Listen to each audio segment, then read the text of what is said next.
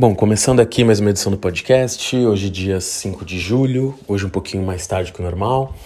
Uh, como sempre, só relembrando né, que todas as opiniões dadas aqui são apenas conjecturas uh, de informações públicas e não se configuram como qualquer tipo de recomendação de investimento.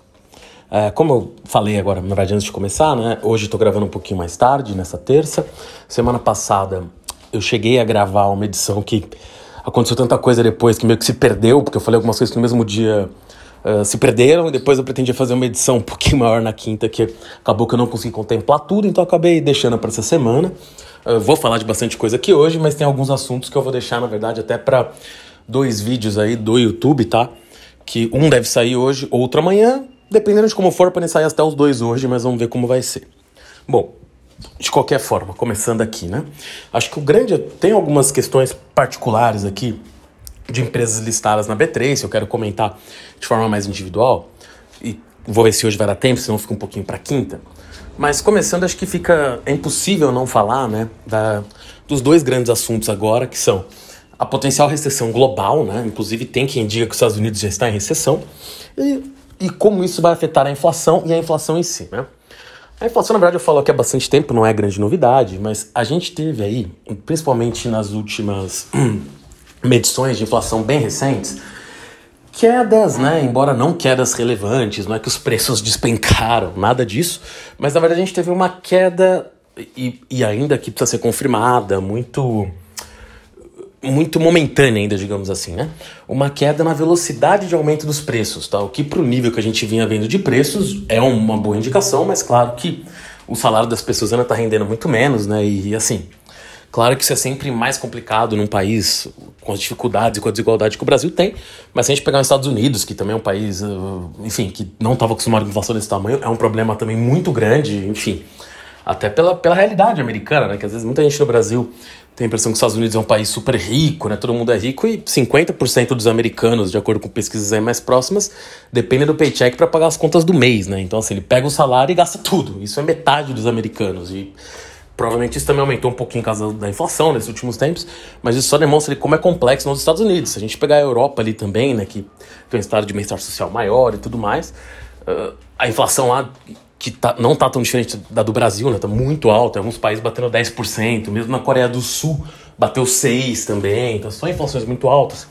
Mas a gente viu ali no PCE, né, nos Estados Unidos, que é um, um, um dos índices mais vastos lá para inflação, uma diminuição um pouquinho na velocidade de crescimento disso. Aqui no Brasil a gente já teve um, a divulgação do IGPM, que vem um pouquinho, né, a, crescendo ainda, claro, mas crescendo um pouquinho menos do que era o consenso. A gente deve ter o IPCA, a gente vai ter o IPCA divulgar essa sexta, que tam, também se espera, né, que desacelere um pouco. Só que uh, aqui eu tô falando mais do Brasil e Estados Unidos, né, mas a grande questão é uma das coisas que poderia aliviar um pouco a inflação global seria, né, a volta da produção na China. Claro que isso vem acontecendo ali de forma uh, escalonada, digamos assim, mas tinha-se ali uma impressão que os lockdowns na China iriam terminar agora, que eles falou que Xangai e Beijing estariam ali uh, liberadas, né? E, mas na verdade o que a gente viu foram outras regiões do país, agora mais no leste, que é muito complexo saber exatamente as cidades, saíram até os nomes, mas assim, o que saiu na mídia brasileira e, digamos lá, internacional, americana, europeia, né? E mesmo no Global Times, dos jornais chineses, é que os locais ali que estariam sob lockdown agora no leste da China seriam locais de mais ou menos 1,7 milhão de pessoas, o que para a China não é tanta gente assim, mas como saiu um número muito grande de cidades, eu não sei se essa conta foi bem feita, para ser bem honesto, então acho que pode ter uma população um pouquinho maior do que isso nesse lockdown de sete dias agora, em locais industriais, que tinham indústrias, então claro que isso afeta de alguma forma. E mesmo em Pequim, né, a gente teve ali uma. Em Pequim não, perdão, em Xangai. A gente teve ali alguns casos e novamente em 12 dos 16 distritos da cidade vão fazer testes em massa para ver quantos casos teriam. Então, assim, cada vez mais parece, por um lado, parece improvável um fechamento total de Xangai novamente. Não duvido também, mas não parece o cenário mais provável. Mas os fechamentos pontuais não vão parar. Então isso, digamos, é um fogo a mais na inflação, né? Porque, enfim, boa parte da produção de um monte de coisa no mundo, como já cansei de falar, que vem da China, além da guerra que encareceu diversas commodities, né? A guerra entre Rússia e Ucrânia.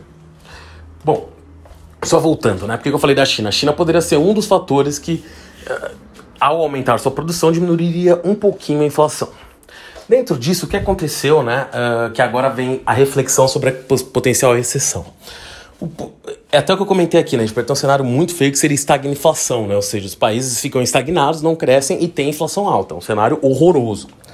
O que muita gente está vendo nos Estados Unidos é a gente tem o potencial de uma recessão, já que, apesar dos Estados Unidos ainda crescer, a gente tem uma inflação muito alta, que faria ali o PIB nominal, né? E aqui vale aqui algumas, alguns esclarecimentos, né?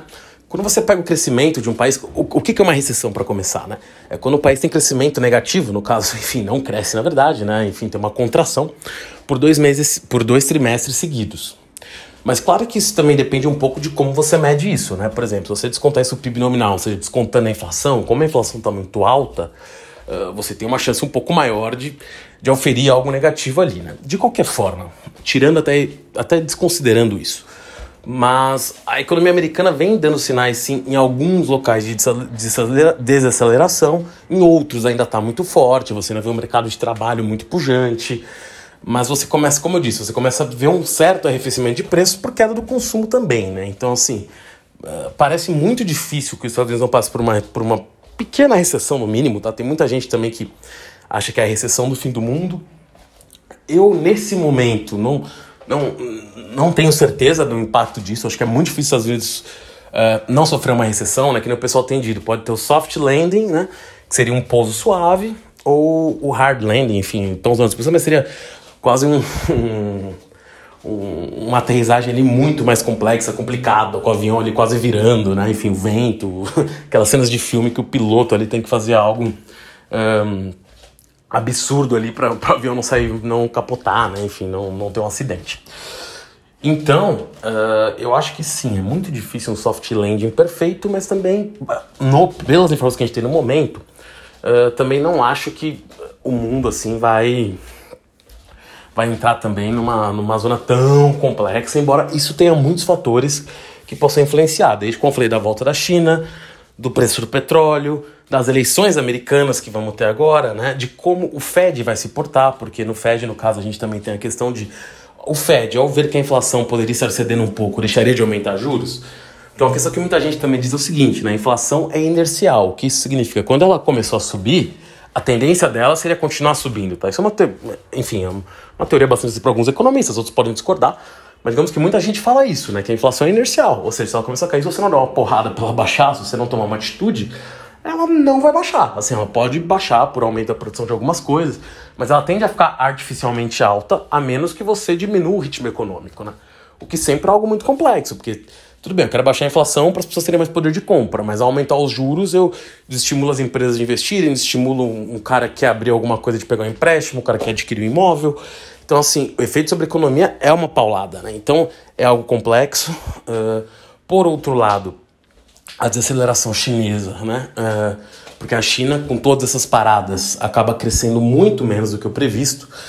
E isso, claro, é horroroso para o mundo de algumas formas, se adquirem menos commodities e tudo mais.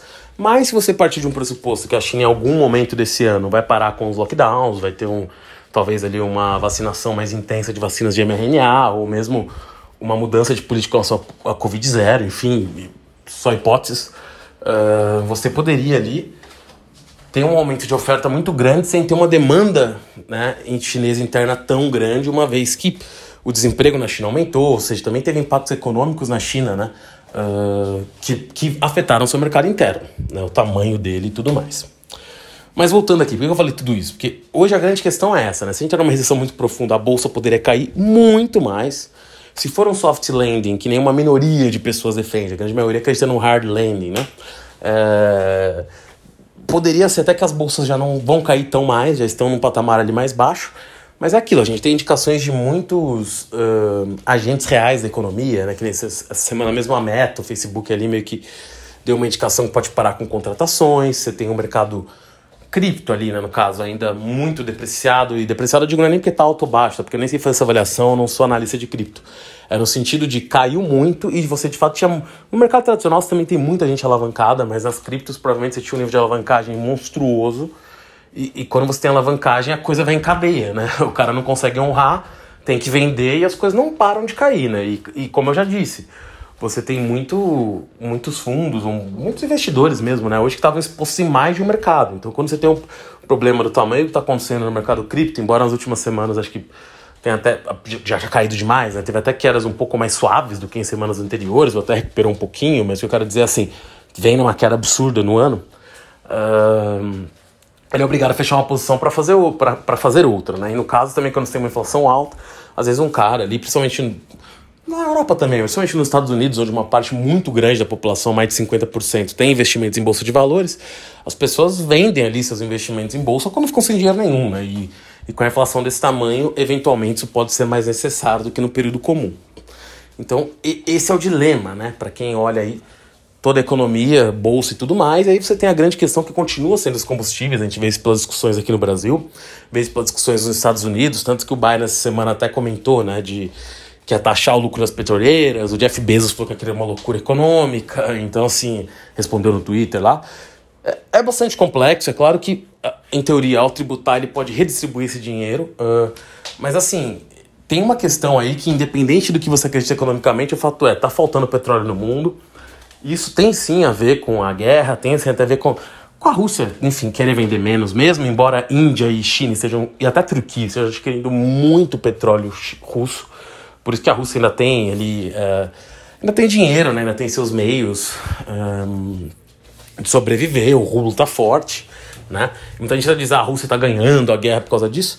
Eu acho que militarmente é outra coisa, acho que a Rússia até tem tido muitos progressos, acho que economicamente, sim, a Rússia não está perdendo mas eu não sei se esses ganhos se perpetuam no longo prazo, né? Pode ser que sim, mas eu, eu acho um pouco mais complexo de analisar isso do que as generalizações que estão surgindo agora. O que não quer, o que não tira o fato de que sim, a Rússia está muito bem no momento economicamente uh, por todo esse tipo de situação.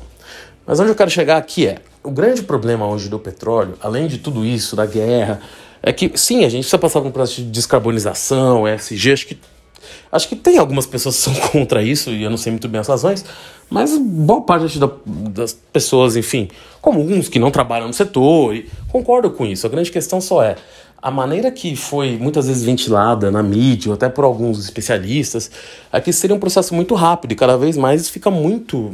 Até vou usar um termo forte, mas óbvio que não é, né? É um processo de talvez décadas, né? E tem muitos livros que falam isso, né? Não é, não é um processo simples. Então, quando você para todo tipo de investimento em petróleo, o que você faz é disparar o preço uh, da, da, energia elétrica. E o que acontece hoje no mundo, na verdade, é que, além ali de agora você ter a guerra e tudo mais, é que você tem poucos lugares onde você tem novos investimentos em novos campos de petróleo. E tudo bem, você tem realmente sempre você fazer essa conta, se vale a pena ou não você fazer aquele tipo de investimento, o custo ambiental. É, são contas, aliás, muito difíceis e muito complexas. Mas a partir do momento que você deixa o combustível crescer de forma desenfreada e ainda não tem uma alternativa no curtíssimo prazo, e é claro que também, quanto mais desenfreada a coisa fica, tem mais incentivos por parte de todo mundo, de governo, iniciativa privada, quem quer que seja, né? universidades, pesquisadores, quem quer que seja, de surgir com alguma solução, mas as soluções são complexas e demoram tempo mesmo com esse com nível de investimento muito alto, seja por parte de quem seja, seja os governos, seja alguma empresa pesquisando isso, enfim, seja quem quer, seja quem for. Então, uh, o aumento de investimento em campos de petróleo é necessário, embora seja difícil, seja controverso, mas o, o preço do petróleo não vai cair se isso não acontecer, né? A menos que, claro, você migre ali para outras energias, mas a, a grande questão é, por exemplo, aqui no Brasil, quando a gente olha, a gente tem muita energia elétrica, a gente tem muitos. Só que a hidrelétrica, criando aqui no Brasil, claro que a gente tem o risco dos reservatórios, como aconteceu no passado, que fez até a gente ativar um monte de térmicas a gás, até a carvão, né? Mas uh, você tem um certo nível de estabilidade, claro, as reservas podem secar. Mas quando você tem alguns anos de chuva, você pelo menos tem uma previsão de tempo. O vento, se não ventou aquele ano, simplesmente você não tem energia. Né? Isso aconteceu, por exemplo, no Reino Unido esse ano. Você também tem um ano que tem menos sol, você não gerou energia. Isso não é nada contra essas energias, são só fatos da vida. E a gente sempre foca muito, digamos, na energia que chega na nossa casa, que aqui no Brasil é bastante limpa, mas tudo no mundo depende de energia para se movimentar, para fazer. E muitas vezes essa energia, diria até que é muito maior o uso de gás, petróleo e carvão nesses outros usos do que na, na energia que chega em casa, na indústria. Embora aqui no Brasil a gente tenha, sim, passando por um período, diria até rápido de para as energias verdes, até mais rápido que muitos locais do mundo, mesmo para as questões industriais. Mas claro que é o que eu estou falando aqui, todas essas empresas que estão indo para as renováveis, de forma geral, tem que ter um backup, né? Ela tem que ter ali um gerador a gás, tem que ter um gerador a petróleo, tem a carvão, o que quer que seja, né? Porque porque são energias intermitentes. E aí que entra eventualmente a importância de energia nuclear e tudo mais. Mas aqui o foco é em petróleo por quê? Porque enquanto a gente não tivesse esses investimentos, e o Biden essa semana até falou de, de impedir ali novas perfurações de petróleo no Alasca no Ártico, e talvez eu não tenho o mínimo conhecimento sobre isso para você quer opinar sobre essa decisão, tá? Porque parte dessas explorações eram em alto mar, como é até aqui no pré-sal brasileiro, né? Mas poderiam ter riscos de vazamento, então pode até uma decisão racional. Mas o fato é, enquanto não se acharem novas fronteiras para algum tipo de investimento em petróleo, nem que seja investimento mais de curto prazo, a gente vai ter problemas com isso. Só para ter uma base, né? A última refinaria construída nos Estados Unidos, porque assim, você teve expansão de refinarias, as refinarias que já existiam foram aumentadas, mas uma refinaria construída do zero, a última refinaria construída do zero nos Estados Unidos foi em 1977. E aí você vê o tamanho do problema, né? Ou seja, tem uma falta ali de não só de gás de petróleo bruto, né, cru, mas também de derivados, né? Por isso que às vezes o diesel sobe mais, a gasolina sobe até mais do que o preço do petróleo. Então por que eu tô falando tudo isso? Porque o petróleo ainda é muito importante. Sem petróleo, né, uh, a gente tem um risco de criar uma recessão maior. Claro que por outro lado, por exemplo, hoje o petróleo despenca de forma absurda, porque o medo de recessão está no ar e com recessão se consumiria menos petróleo. Mas é o que tá todo mundo falando. Se a gente resolver agora a questão do preço da energia só por uma questão de recessão, quando os países voltarem a crescer, a gente vai cair no mesmo problema. Claro, se a gente ficar vários anos em recessão, talvez as energias renováveis estejam mais desenvolvidas, tenham, surjam uh, revoluções tecnológicas e a gente possa usar bem menos o petróleo. Mas alguém quer que o mundo fique em recessão vários anos? Acho que não é interessante para ninguém, na verdade, né? Então, são problemas complexos e deixam a gente nesse tipo de situação. Ainda que agora para o Brasil, né, eu acho que a gente tem um cenário muito curioso, porque a Bolsa Brasileira, em termos proporcionais, talvez seja uma das mais baratas do mundo. Uh, a gente tem aqui um cenário também curioso, porque o país, sim, está com tremendas dificuldades quando a gente vê no dia a dia. E, por outro lado, se a gente olhar ali alguns dados, que, claro, alguns podem ser revisados, que a gente já teve Caged ali, por exemplo, que é geração de emprego muito fortes ali, até logo depois da pandemia, depois foram revisados para baixo, os dados não estavam muito corretos. Então tem que tomar um pouco de cuidado, porque esses dados podem ser revistos de alguma forma. Mas uma geração de emprego firme, a dívida pública em crescimento, que é um grande problema, mas podia estar tá podia, entre aspas, tá ainda pior. Não, não, isso é para deixar claro, não está boa, tá? Mas poder, poderia ali ser um cenário ainda pior. Então, assim, a gente tem alguns indicadores uh, interessantes, né? E melhores até do que a média mundial, se a gente for considerar. Mas a gente é um país que depende muito, por exemplo, de, de importações da China, que está basicamente travada. Então a gente tem ali o preço de minério de ferro caindo, né? Então a gente tem algumas questões uh, bastante complexas para resolver aqui. E dentro disso a gente está chegando no período eleitoral, que leva, de forma geral, né? Claro que talvez, não sei se já teve algo da magnitude que está sendo feito agora com essa última PEC, mas sempre leva a maiores gastos do governo, né? E nesse caso o governo enfim, acho que eu não sei se chega a comentar muito sobre o que está saindo agora da PEC, né? Porque eu estava falando, na verdade, na outra semana sobre uma PEC que ia zerar o ICMS. Isso, na verdade, foi transformado né, em uma PEC que vai aumentar o Auxílio Brasil de 400 para 600 reais. Uh, vai ali também e zerar a fila né, do Auxílio Brasil, que tinha ali mais de um milhão de pessoas na fila, ou seja, elas vão passar a integrar o programa imediatamente. E óbvio, não, não tem como ser contra essas medidas, né? E eu acho que qualquer pessoa é a favor. A grande questão sempre é só a forma de implementar, né? E quando eu digo a forma de implementar, é como você vai colocar isso no orçamento. Você vai criar um novo imposto, você vai tirar dinheiro de outro lugar, vai imprimir, tudo bem, vai gerar mais inflação. E, ou seja, daí esse dinheiro não vai, não vai importar tanto para as pessoas, vai ter que dar mais dinheiro. Então, é, é, não é fácil, tá? Mas isso tem o voucher de mil reais para os caminhoneiros, acabou sendo incluído também o voucher para os taxistas. Agora na Câmara teve muito lobby para um voucher para os motores de aplicativo, que o relator deu a entender, de acordo com as notícias, que vai desistir disso, mas é complexo não incluir isso também, porque aqui eu não tenho um dado oficial, tá? Mas o que andou saindo nos jornais também é que hoje, e, e parece um número que é factível, que hoje o número de motores de aplicativo no Brasil é 10 vezes maior que o número de taxistas, então beneficiar os taxistas ali frente aos motores de aplicativo, dando um voucher só para eles, não só sou estranho, né, do ponto de vista de isonomia, como também eleitoralmente, né, faria mais sentido dar para os motores de aplicativo, talvez se tivesse que escolher um grupo, né. Então, é uma medida complexa, estão uh, estimando ali em 41 bilhões, tem outros custos também envolvidos, não são só esses, tá, tem também a compensação para etanol.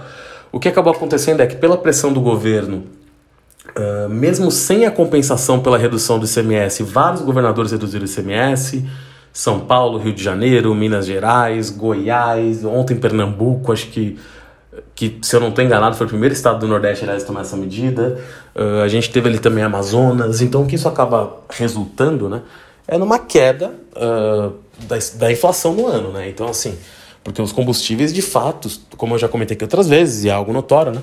Dentro dos componentes que causam ali a cesta né, de, de produtos que aumentam a inflação, que aumentam os custos, o combustível, o diesel principalmente, principalmente que a nossa matriz é muito rodoviária, é um dos que contaminam mais o resto, né? Ou seja, porque você aumenta o preço do diesel, você aumenta o preço, o custo do frete, aí, aí o, qualquer alimento que era transportado por X passa a ser transportado por X mais um. Então, assim, o nível de disseminação na inflação do preço do combustível é muito alto. Então, isso vai, vai jogar a inflação para baixo um pouco, tá? E aí tem a grande preocupação como seria para ano que vem. E o que tem acontecido agora, na verdade, é o seguinte, né? Isso tem ajudado muito na queda da bolsa aqui no Brasil também. E do, do aumento do dólar novamente, né? O dólar, pô, chegou a estar tá abaixo de de 5, né, em algum momento aí. Claro que são patamares muito altos historicamente, principalmente para quem nasceu da década de 90 para frente, mas a gente teve ali o, o dólar, enfim, no, no, último um ano e pouco, né? Muitas vezes acima de 5, né? Principalmente depois da pandemia.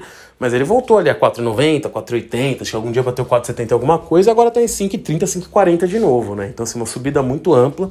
Os juros, por mais que a gente tenha diversas indicações do Banco Central ali, em eventos e tudo mais, que poderia só ter um último momento e voltar a ceder, acho que a grande preocupação fiscal aí, e, e, e aí o governo tem que decidir como quer proceder com isso, né? que foi esse aumento do Auxílio Brasil extremamente necessário, né? Como é que você. T... Isso só foi feito até o final de 2022, o que é um pouco estranho, né? Parece realmente uma medida eleitoral. Mas o problema é como você tira isso a partir do ano que vem das pessoas. É muito complexo, né? E, e não é também que as pessoas vão estar tá jogando dinheiro pro alto, né? 600 reais é difícil até sobreviver para uma família, né? Então, assim, não é também que estão dando um monte de dinheiro para as pessoas. Mas o custo disso, apesar de não ser tanto dinheiro, o custo fiscal é relativamente alto para o orçamento que a gente tem hoje. Então, como é que você lida com isso? Então, isso também gera, de alguma forma, inflação. Então, o risco aí, que é o que está se demonstrando hoje nessas taxas futuras de juros que estão até negociados, é estão subindo por uma preocupação de risco fiscal a partir do ano que vem, seja quem quer que seja eleito, porque você vai ter um problema muito grande para poder mover no orçamento. O orçamento brasileiro já é muito difícil de ser mexido, então você acaba gerando um problema muito complexo. Agora, indo aqui para alguns casos mais Mais diretos, né, de algumas ações, de algumas coisas, a gente teve essa semana, né, uma coisa que realmente demonstra que a bolsa está barata, que a gente vem, vem, vendo diversas fusões, é, fundos de private equity, né, que são fundos que muitas vezes compram empresas, tipo a gente vê naqueles filmes do Facebook, agora algumas séries que eu na verdade não tinha possibilidade de ver, mas tipo série do WeWork, série da Elizabeth Holmes, que fez lá uma empresa uh, no Vale do Silício também, que ficou conhecida porque na verdade eu não sei, na verdade, toda a história dela, mas é uma empresa basicamente um pouco fraudulenta. Mas por que eu estou citando esses exemplos? Né? Porque essas empresas muitas vezes pegam empresas que ainda não estão listadas em bolsa, que estão em fases uh, de desenvolvimento ainda visando valorização futura e dificilmente compram ações em bolsa. E essas empresas estão comprando ações em bolsa no Brasil pelo tamanho das quedas que existiram. Né? E aí você vai vendo aquisições, né? Por exemplo, essa semana o Fleury, que tinha trocado. Até comentei aqui na época que a nova presidente entrou, a Jeane, já faz um tempinho, que ela precisava tomar algum tipo de movimento, né? Principalmente depois, ainda mais que a Aliar foi comprada ali pelo Tanure. E ela foi lá e anunciou uma fusão com a Hermes Pardini. Uh, como as duas empresas tinham caído bastante em bolsa, foi uma, foi uma fusão paga em dinheiro, em ações, né? E que deve ali, vai ter que passar pelo CAD sim, o Hermes Pardini tem algumas unidades em São Paulo, mas digamos que o grosso das unidades do Fleury são uma cidade de São, na grande São Paulo, principalmente na cidade de São Paulo, mas na grande São Paulo, tem uma outra unidade em Brasília e algumas cidades do interior, em, uma ou outra em outro estado, mas muito pouco. E o Hermes Pardini é muito focado em Minas, né? tanto que você brinca se você for para BH, né? você vê um Hermes Pardini em cada esquina, né? Então, Uh, e principalmente na grande BH ali também, né? Então, uh, é uma fusão interessante. O Fleury dá uma resposta que precisava dar e mais uma demonstração que está tudo muito barato, né? Ou seja, as empresas vão procurar negócios nesse momento, né? Principalmente empresas que ainda têm algum nível de caixa e de margem, porque uma coisa também que salvou as empresas brasileiras nesse momento é, se você pegar uh, na última vez que os juros bateram nesse patamar atual, que provavelmente foi ali mais ou menos em 2016, as empresas estavam mal capitalizadas. Então a gente teve um, não só uma quebradeira geral, mas também mesmo empresas que não quebraram ficaram muito tempo com muita dificuldade. Dessa vez a gente tem sim empresas endividadas, mas a maior parte das empresas está em situação melhor, até porque boa parte delas, quando os juros despencou, conseguiu renegociar as taxas que pagava, né? Então muitas das empresas têm dívidas a juros menores do que os juros reais hoje. Isso ajuda, né? Sem contar que elas também ganharam bastante dinheiro, principalmente empresas produtoras de commodities, com esse dólar alto. Claro que teve setores que sofreram muito com isso, né? Mas a Bolsa Brasileira, querendo ou não, é muito. tem várias empresas, mas é muito formada ali, né, por empresas de commodities, bancos. E esses acabaram, enfim, os bancos, apesar dos juros baixos, têm continuado ganhando dinheiro, né? No Brasil, os bancos sempre ganham dinheiro. Então a gente teve esse cenário aí, enfim, é, que essas empresas conseguiram melhorar de forma geral, tá? Que não estou falando de. Tem alguns casos complexos de empresas bem endividadas, mas muitas empresas conseguiram melhorar seus balanços. E a gente deve ter mais transações que nessa do Florico Hermes Pardini e mais consolidação acontecendo em diversos setores aí, tá? Embora paire esses riscos, como eu comentei, uh, inflacionários, de dívida pública e tudo mais. Para finalizar, acho que cabe só um comentário também sobre o nosso vizinho Argentina, que é um dos que caiu muito, digamos, entre aspas, a importância uh, do comércio entre os dois. Ainda é um comércio muito grande, mas a Argentina durante muito tempo foi ali o maior uh, parceiro comercial brasileiro, isso caiu bastante, mas a Argentina ali vive uma crise, né? A inflação ali uh, acaba superando né, os 60% esse ano. Uh, teve ali uma greve de caminhoneiros em algum nível, em algum momento. E, bom, isso acaba sendo. Uh, acabou gerando né, uma instabilidade muito grande ali no país. O ministro da Economia renunciou, entrou uma nova ministra e ficou-se muitas dúvidas que a Argentina já é um país com histórico, né, de, enfim, de negociações complexas com o FMI, quando pega dívidas no exterior. Tem três tipos de dólar na Argentina, então, assim, é uma economia complexa, para dizer o mínimo, mas a grande preocupação vem porque o Brasil exporta, a indústria brasileira ainda exporta muito para a Argentina, especialmente a indústria automobilística, né? Então cabe atenção, não me parece algo que eh, vai impactar tanto o Brasil como já impactou ou como já impactaram outras crises argentinas, até porque acho que tem uma, uma diferenciação entre os países, e aí não é porque um é bom, outro é ruim, mas é só os, os momentos internos, né? Que o do Brasil é maravilhoso, mas o da Argentina me parece um pouquinho mais complicado mas principalmente, sei lá, empresas, tudo bem que as grandes empresas brasileiras, né, de autopeças, que são até listadas em bolsa, como a Tupi, a eShop Maxion, a Mali Metal Leve, uh, são empresas ali que, na verdade, são globais, né, principalmente uma Tupi, uma eShop Maxion, própria Randon, uh, Randon talvez um pouco menos, apesar de atuar em diversos países, talvez um pouquinho menos global, mas uma eShop Maxion, uma Tupi, são empresas bem globalizadas, né, tem outros aqui agora estão me fugindo os nomes, mas de qualquer forma, essas seriam empresas que poderiam sofrer um pouquinho, tá? Com uma queda da demanda na Argentina, já que o Brasil e a Argentina realmente fazem muitos negócios em diversas indústrias, né? Mas principalmente. É... Principalmente devido a essa crise argentina, né? principalmente o setor automobilístico sofreria muito, vão ter outras indústrias também que vão sofrer, porque como eu disse, o Brasil tem um nível de comércio muito grande com a Argentina, principalmente para manufaturados. Então é outra coisa para ficar atenção, né? Para os próximos dias aí, né? Já que a gente deve ver algum tipo de arrefecimento, eventualmente, da Argentina nos próximos dias. Mas como eu disse, né? Aqui eu tentei fazer mais um apanhado. Na próxima eu vou falar de algumas. Na quinta-feira eu devo falar de algumas empresas mais individual e um pouquinho na questão ampla da guerra. E vou fazer dois vídeos hoje, tá? Um sobre. Entre dois vídeos entre hoje e amanhã, na verdade, né? Vídeos mais curtos para o YouTube, um deles sobre novamente as eleições americanas, né, como o Rod Wade lá, a decisão lançada do Rod Wade, a questão das armas, né, e os infelizmente, né, esses atentados nos Estados Unidos podem influenciar as eleições, e o outro sobre a China, uh, sobre um problema ali de do preço de carne na China, né, teve uma disparada no preço do, dos porcos na China, que é o que é o maior, enfim, uh, maior proteína animal que é consumida na China e como isso pode impactar não só uma potencial inflação na China, que é o país que ainda não está tendo crise inflacionária, como o resto do mundo. Bom, até a próxima edição. Valeu!